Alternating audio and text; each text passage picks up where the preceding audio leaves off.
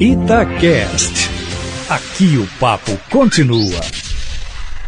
Observatório Feminino. Olá, muito bom dia. Eu sou Mônica Miranda e o Observatório Feminino deste domingo, 24 de novembro, o ano está acabando, está no ar. Aqui, no estúdio da Rádio Tatiaia, as jornalistas Alessandra Mendes e Fernanda Rodrigues. Bom dia, meninas. Oi, bom dia, gente. Bom domingo para todo mundo. Bom dia! E nós estamos recebendo. Bom dia, Fernanda. Bom dia, fala assim, bom dia, ouvintes da Itatiaia. tipo, Ô, Mônica, você não, não manda em mim, não, querida. É, o pior que eu não mando, gente. Ela que manda em mim. Mas é que eu estava até tentando, não consegui. Nós estamos recebendo hoje a Tatiana Silva. Ela é cofundadora e diretora executiva do FA Vela, que é o Fundo de Acelerar Vela, uma aceleradora que oferece educação empreendedora, inovadora, digital e inclusiva para o empoderamento de grupos e territórios periféricos e em situação de vulnerabilidade. Bom dia, Tatiana. Você Desembola isso aqui para mim que eu não entendi nada. bom dia. bom dia, bom dia pessoal da Itatiaia. Então, Favela é uma, uma organização social que trabalha levando educação empreendedora para públicos que a gente chama periféricos, né? Principalmente mulheres, pessoas pretas, LGBT. Então, é gente... uma ONG?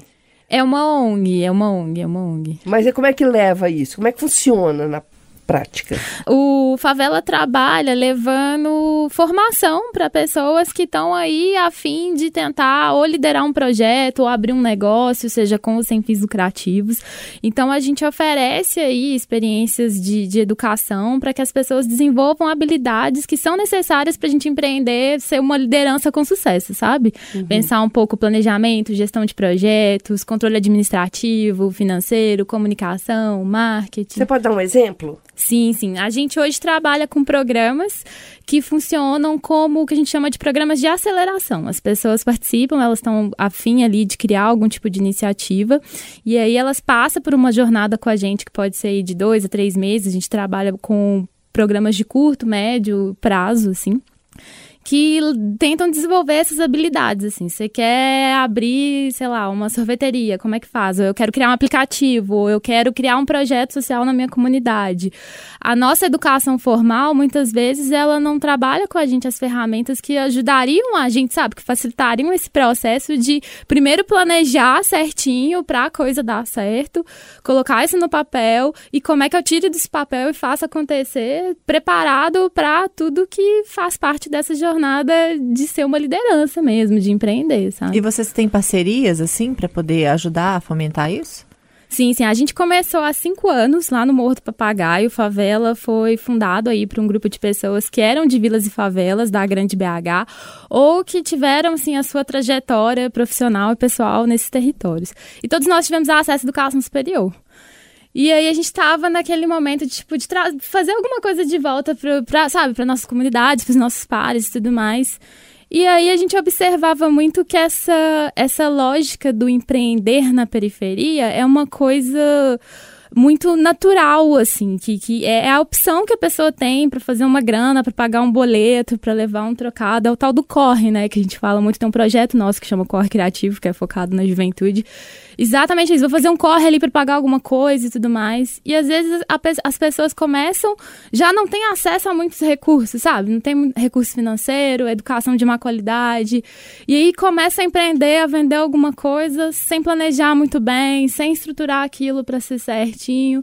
E aí passa um mês, dois meses, quebra, a ideia não vai para frente a gente, pô, vamos tentar atacar esse, esse problema e, e, e, ver como que a gente traz ali informações que a gente já acessou no, né, no, na nossa educação e tudo mais, na nossa experiência de trabalho, como é que a gente compartilha essas informações de uma forma acessível, assim, para a galera que está nessa correria começar a empreender de forma mais estruturada e ter mais chance de sucesso aí nos corres de todo dia, assim, sabe? O que eu acho legal ressaltar é que a Tatiana, ela participou nessa semana que passou do X-Tech Conference, que é uma, uma, um evento que reúne né, mulheres na área da tecnologia, justamente para que elas tenham mais acesso uhum. a essa área que hoje é restrita muito mais a, ao homem, que tem sido cada vez mais é, povoada por mulheres, mas ainda é um desafio, né? Nesse sentido. Quando a gente está falando, então, de mulheres periféricas, o desafio é ainda maior. E, e legal a gente ressaltar que teve aqui em BH, a, eu espero que eu consiga falar o nome dela corretamente. A Marieme Jame. Ela é uma senegalesa, ela tem hoje 44 anos. Na infância, ela foi abandonada pela mãe, viveu de orfanato em orfanato na área rural do Senegal, na África. Aos 13 anos, foi traficada para Paris, resgatada pela polícia. Na adolescência, enquanto realizava trabalhos informais, ela passou então a frequentar bibliotecas e assim aprendeu sozinha a ler e a programar em sete linguagens diferentes. E aí ela tem um projeto que chama-se I Am the Code, que é o Eu Sou o Código, né? em português, e ela diz que se tornou a voz daqueles que, que são sem voz, o que é um, uma experiência, assim, um exemplo fenomenal de como a, a oportunidade pode fazer diferença na vida das pessoas, né? Quanta, quanta gente talentosa, quanta gente é, capaz está na periferia, está nesses espaços em que a tecnologia não chega plenamente, em que a educação não chega plenamente, e são pessoas que acabam tendo esse potencial massacrado, né, pela vida diária, de ter que trabalhar, correr atrás, pagar conta e não ter essa oportunidade que às vezes outras pessoas têm, principalmente as mulheres que estão aí quebrando esse ciclo, né? de estarem uhum. fora da área da tecnologia e agora tentando ingressar com exemplos como o da senegalesa, como o da, da Tatiana, que mais do que só entrar na área, né, que é trazer Sim, uma galera junto. Sim. É um corre coletivo, né? É, a Marieme, ela até esteve com a gente aí, até antes de, de fazer a palestra dela na X-Tech, ela foi visitar o nosso espaço e conversar um pouco. A gente está nesse momento com o Corre Criativo, na sua terceira edição em execução, e são 15 empreendedores periféricos aqui da Grande BH, a maioria mulheres, 11 deles são mulheres, e ela foi lá um pouco contar a trajetória dela para inspirar a galera que está também tentando tirar suas iniciativas aí e transformar aí o seu território. Então, é, os dados aqui, a Associação Brasileira mapeou mais de 12 mil empreendimentos e verificou que 84,3% dos empreendedores são do sexo masculino, contra 15,7% do sexo feminino. E o meu questionamento é: as mulheres também estão em minoria aqui na tecnologia é, por falta de acesso? Hum, Porque me parece que o homem de periferia e a mulher da periferia têm os mesmos problemas de acesso à internet, né? E nós mulheres, por que, que nós não estamos nessas startups mais? Não, a gente não tem a mesma oportunidade. Mesmo sendo de, de periferia, eu acho que até de periferia, não sei, a mulher é pior, porque ela tem que ficar cuidando dos filhos, né? O marido tá ali, às vezes, lutando pela sobrevivência, ela não tem quem deixar a criança. Eu acho que isso é muito cultural ainda. Eu estava assistindo uma palestra essa semana com o Fernando Seabra, e ele também, é, junto com a Fiesp, eles fizeram uma seleção enorme de startups no Brasil inteiro, que eles iam ser investidor anjo, né? Entrava lá com 44 mil reais e, e assim, foram várias startups e no final sobraram cinco que foram para o Vale do Silício. Uhum. E a gente assistindo a palestra e vendo as fotos, eu falava: nenhuma mulher. Nenhuma mulher. É, eu estava vendo uma revista também é, classificar, acho que os 200 maiores CEOs do mundo. Quatro mulheres em 200. Então, ainda é muito pouco, porque sim. eu acho sim que isso é cultural. E aí, falando por mim, eu nunca me interessei em falar por dinheiro, finanças, investimentos, empreender. Sabe, isso era uma coisa totalmente fora da, da realidade. E isso acontece com a maioria dos brasileiros. E aí, eu vou falar que é homem e mulher. Os homens têm uma familiaridade maior, eu acho que uma das das explicações para isso é porque eles foram durante muito tempo chefes de família. Então eles tinham que entender um pouco mais do dinheiro, cuidar do dinheiro. Era eles que a gente começou a, a, chefiar famílias né, há pouco tempo, porque a gente começou a entrar no mercado do trabalho há pouco tempo. Apesar de eu lembrar também que muitas famílias antigamente o homem ganhava o dinheiro e colocava na mão era da mulher para administrar, pagar as contas da casa e tudo. Mas eu, eu acredito muito que através da educação financeira, e eu acho que isso tem que chegar nas escolas, isso tem que fazer parte do currículo escolar, é, a gente vai conseguir, vai ser mais uma arma que a gente vai ter para combater a desigualdade social no Brasil. Porque quando uma menina de periferia que vende o bolinho dela ou vende o docinho dela na escola para pagar a faculdade ou para ajudar a mãe na escola, ela entende que aquilo pode ser não só para ela pagar o boleto da faculdade, mas que aquilo ali pode ser um objetivo de vida, um sonho de criar uma empresa, de abrir uma cafeteria, uma doceria. É permitir sonhar e mostrar que existem é, meios para isso, né? Que ela pode, como a ONG apoia e cria essa oficina e dá esse apoio, existem outros lugares. A gente tem o Sebrae, que a gente já trouxe aqui, que tem cursos muito bacanas, às vezes gratuitos ou com baixo custo. Eu já fiz alguns cursos lá. É, eu acho que a gente tem que quebrar esse preconceito de que não é para mim, que não, eu não consigo que não, né? É porque eu sou mulher ou é porque eu sou. É lógico que vai ser mais difícil. Uhum né? É porque eu sou de periferia, a gente sabe que é mais difícil, né? Mas que, que isso não impeça da gente sonhar e correr atrás. Você sabe que eu não sou de periferia e tenho acesso à internet e eu acho que eu não dou conta. Hoje mesmo eu estava falando com o Alexandre Botinha, que é o nosso editor aqui, ele falou um negócio de dinheiro, ele falou, ah, vou aplicar isso nas ações. Falei, Botinha, eu não entendo nada, nada disso. Loura, 10 minutos que eu sentar com você, não, meu filho, 10 minutos você não vai conseguir me ensinar. Então, eu acho que a gente talvez tenha isso na cultura. Eu tenho isso, eu falo assim, não, isso é mais é para homem mesmo. Eles é que tem essa, essa matemática mais certinha. Parece que a gente tem, desenvolveu outras habilidades mais facilmente. Não que a gente não consiga isso também, mas nós temos capacidade de outras habilidades mais fáceis do que essas coisas de, de dinheiro, de ações. Eu Isso acho, assim. conecta muito, assim, com um, um, dos, um dos fatores que motivaram mesmo o surgimento do movimento da X-Tech, né? Que é um, é um movimento, acima de tudo, que tenta, né, inspirar, sensibilizar, mas também capacitar as mulheres para navegar nesse universo da tecnologia, né? E então o primeiro passo também vem, é, é, muito isso, assim, sabe? Essa, essa sensibilização de, de mostrar que a mulher pode se ver nesse lugar e ela pode se ver nesses espaços, ela pode criar novos espaços e novas empresas e participar aí desse universo da tecnologia.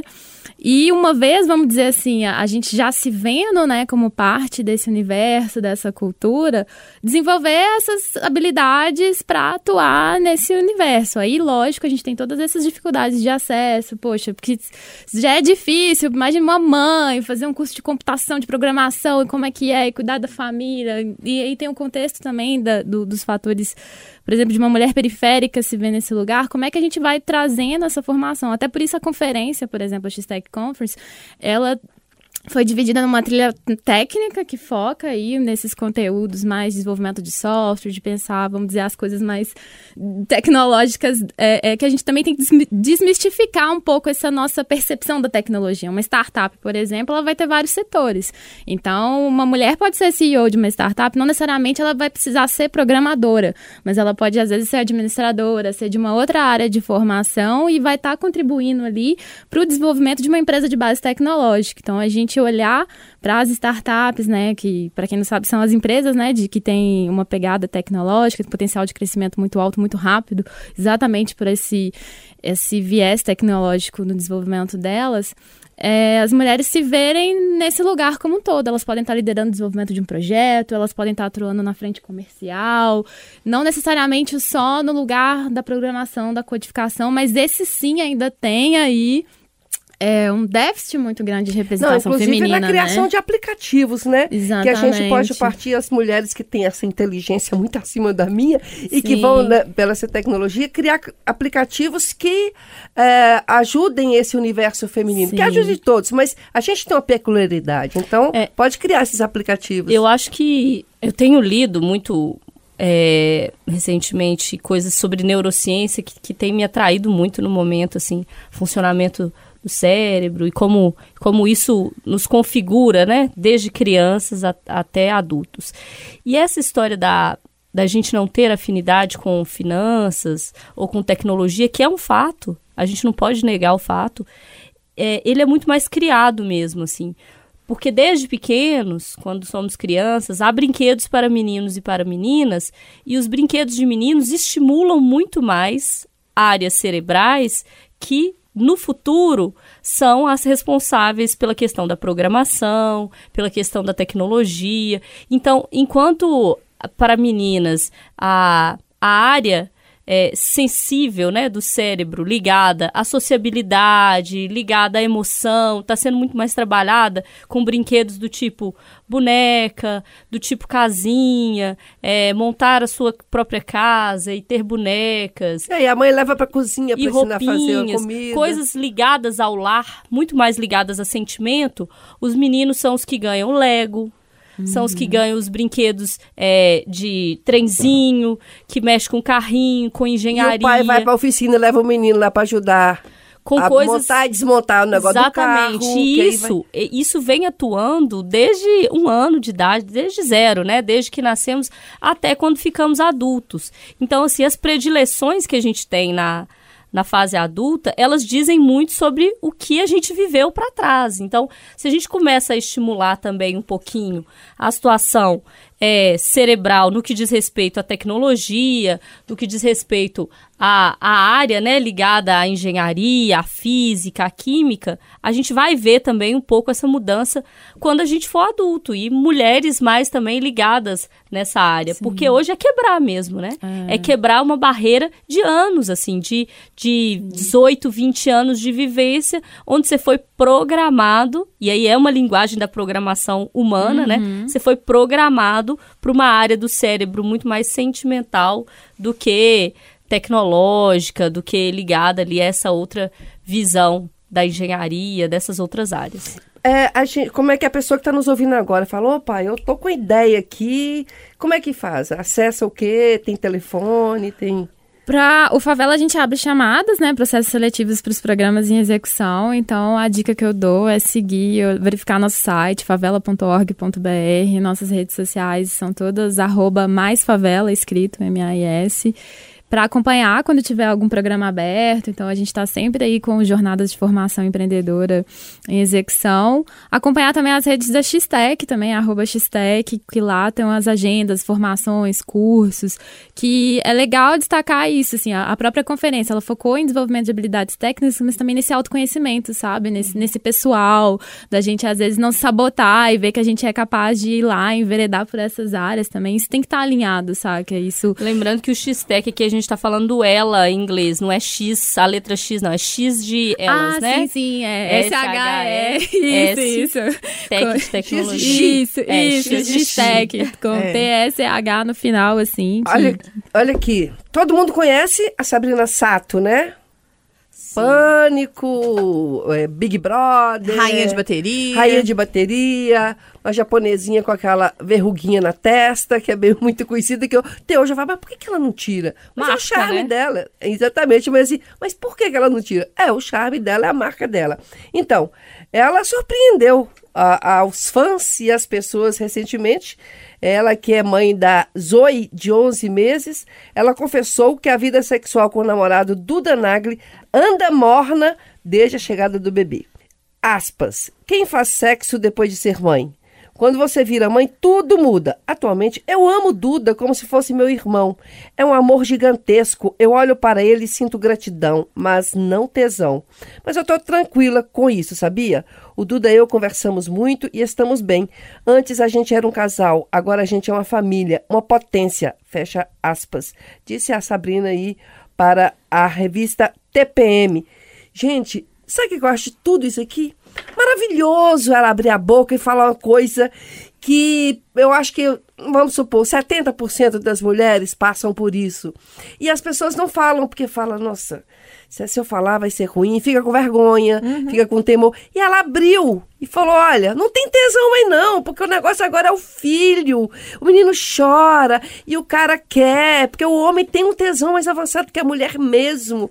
E a gente tá toda a nossa adrenalina pro filhote, pro filhote. E aí é muito bom ela ter falado isso. É, eu quis falar isso aqui, Mônica, porque eu não percebi a repercussão, repercussão disso. Sabe, se ela faz uma foto sensual, tem uma repercussão. Quando ela sai na frente de uma bateria, tem uma repercussão. Porque é do interesse, né? Nossa, mulher gostosa. Mas quando a mulher gostosa, né, símbolo sexual, perfeita, né, fisicamente perfeita, considerada assim totalmente dentro dos padrões, né? Inteligente, né? boa serviço. bem sucedida.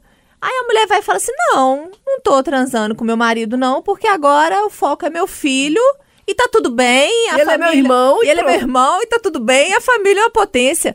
Vai uma pobre de nós falar um trem desse. Nossa. Porque a mulher tem que dar conta de tudo. Não, a mulher não tem que dar conta de tudo, não. É porque criaram isso na nossa cabeça, né? Tem pobre, tem mulher que o marido não respeita nem o resguardo, é estupro mesmo. Então, é, é muito importante a gente falar sobre isso, que as pessoas abracem esse momento da maternidade, não como a gente vê hoje que acontece, com críticas, com manuais, com esse tudo, não, é assim, é assado, não, é como acolhimento mesmo, a mulher tá passando por aquele momento, como a Mônica falou, eu considero que a gente é bicho parido. Quando a gente pare, é como se fosse um animal mesmo. E, e compreender e dar esse tempo para que as coisas, né, voltem ao normal, ou seja lá voltar, o que for. e vão voltar. Pois é, mas não, existe uma cobrança que a mulher tem que estar magra, que a barriga tem que estar chapada depois de uma semana de, de parida. É uma coisa que, que é surreal. Então é muito importante quando a Sabrina vem falar isso, que a gente repercuta também, porque já que é, às vezes a comparação, às vezes não, a comparação sempre existe, né? Que é um absurdo. É, para que a gente diga que não, a gente não é é super-heroína, a gente não é capaz de tudo ao mesmo tempo, e nem precisa ser capaz de tudo ao mesmo tempo, e que tá tudo bem. E porque também, assim, tem muitas mulheres, a gente costuma mentir, né, nesse setor. Então a outra fala, e aí, comadre, e aí, como é que tá? Não, tá tudo bem, tudo tranquilo, mas mente. Em vez de falar assim, olha, porque mesmo porque fica até com dó dos amigos que assoarem do, do marido, ou deixar o marido mais à mostra para outras, porque, ó, já que você não tá transando comigo, eu agora posso aquelas frases machistas comer fora, aquelas coisas que, né, tem muitos machistas que falam. Muitas E não. mulheres também, né? Se você não dá conta do seu marido em casa, ele tem direito de procurar na É, rua, tem né? mulher Eles- que fala isso. Fala isso na televisão, e as apresentadoras. É, então, assim, só que isso vai passar, mas nesse primeiro momento. É, é, é um, é um estágio meio que depressivo, inclusive, que ela deve estar, porque existe, todas nós passamos, quem tem filhos, pela depressão pós-parto. Mais agudo, que chega até a mãe matar o filho, menos agudo, médio, aquele bem imperceptível, mas você passa, porque assim, gente, você olhar para um bebê e botar na sua mão e falar assim: eu sou responsável por essa pessoa a vida toda. Eu tenho que dar conta, eu tenho que dar amor, carinho, amizade, proteção, educação, saúde. Ó, você fica assim, fala assim: meu Deus, será que eu vou dar conta? A gente tem medo, muito medo. Mas a gente dá conta. Mas esse momento também vai passar. Daqui a pouco, ainda mais que o Duda, que é um gato, é um tesão, gente, não é possível. o marido Não dela. é, não é o meu lugar de fala, porque eu não sou mãe ainda, mas o que eu vejo muito atuando nessa área empreendedora também é o pensar o lugar da mãe nesse universo, sabe? Como que as empresas, mas também a educação é mais inclusiva para a mãe, sabe?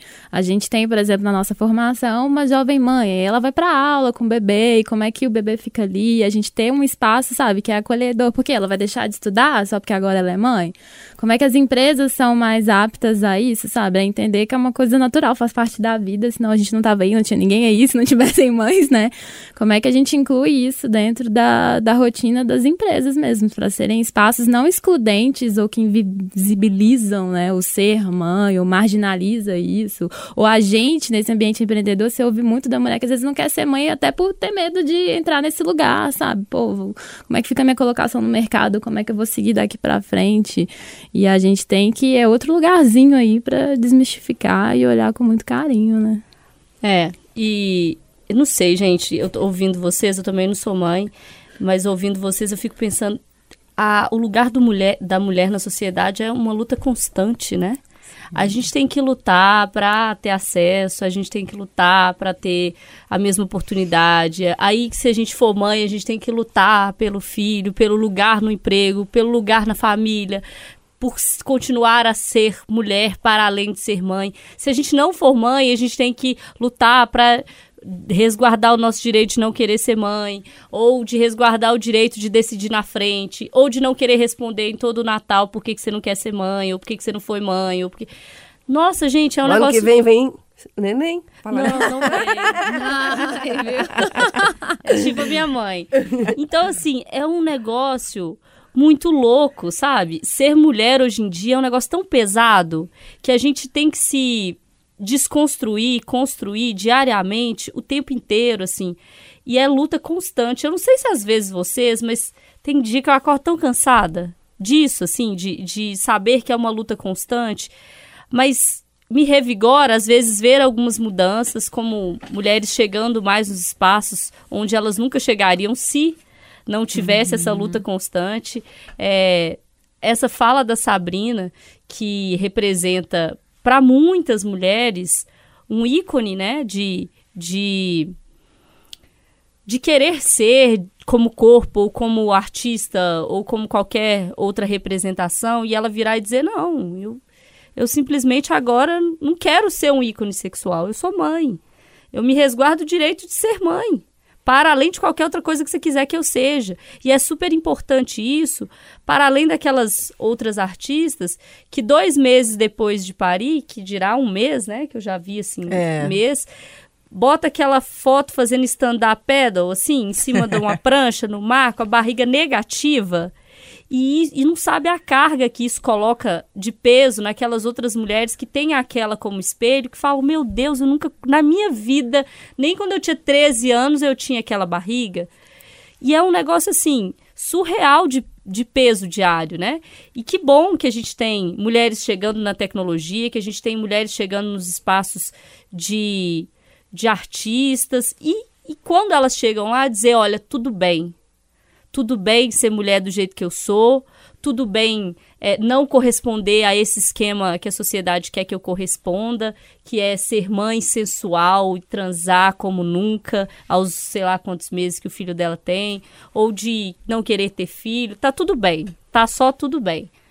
Olha, Alessandra, você começou falando assim meio que que tá cansada, né? Como é. mulher, que as lutas. Eu já tenho uma visão mais, bem mais otimista do que você. É. Eu acho que a gente conseguiu conquistas demais ao longo Ah, mas eu acho que é anos. isso que incentiva a luta, né? É, e eu não falo assim, ah, meu Deus, é porque eu sou mulher. Eu não me vejo assim, eu sou mulher, por isso que eu tô passando por isso. Juro, eu se me vejo um ser humano e tudo que eu tentei, eu consegui sabe? Independente de, do meu sexo, do meu não, não tinha isso. Então, assim, eu não fico pensando, nossa, é, mas está difícil a batalha. Eu já penso, é difícil, mas que nós tivemos conquistas Não, maravilhosas. A gente teve num espaço muito pior, né, Mônica? Se a gente for pensar, a gente não votava. É, não, assim, a gente, a gente conquistou não tinha demais. representatividade. A gente, a gente assim, hoje a gente fala, a gente hoje é ouvida, hoje, assim, eles continuam estuprando, continuam, mas hoje tá muito, dá ruim demais para eles quando eles são pegos, porque antigamente nem isso dava problema, né? Então hoje, hoje tá ruim. Pensão alimentícia, que às vezes eu acho que tem não vou entrar no mérito, mas é porque tem, às vezes tem casos e casos, né?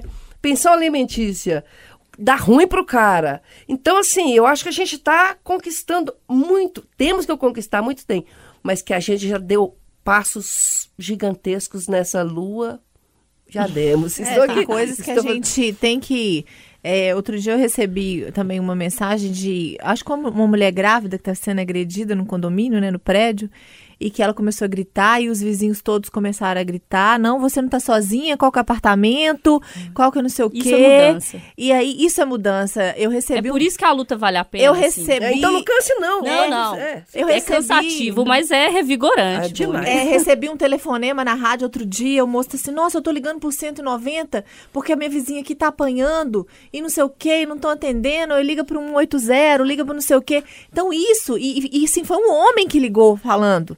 Sabe? Eu acho isso que a gente tem que realmente participar desse momento, dessa reeducação, para entender que, como a Mônica disse, todo mundo é ser humano, todo mundo merece o mesmo espaço, o mesmo direito e o mesmo reconhecimento. É assim, jogar por terra pá de cal. Em briga de marido e mulher não se mete a colher. É para meter o garfo, a faca, a colher, é tudo. É para chamar todo mundo. Nós estamos terminando o Observatório Feminino deste domingo. Recebemos hoje aqui a Tatiana Silva, cofundadora e diretora executiva do Favela. Ô, Tatiana, muito obrigada, querida. E sucesso aí, que a mulherada vá para as startups e criem muitos aplicativos aí para esse mundo tecnológico. Muito obrigada pelo convite. Espero todas na tecnologia aí, na periferia, revolucionando tudo.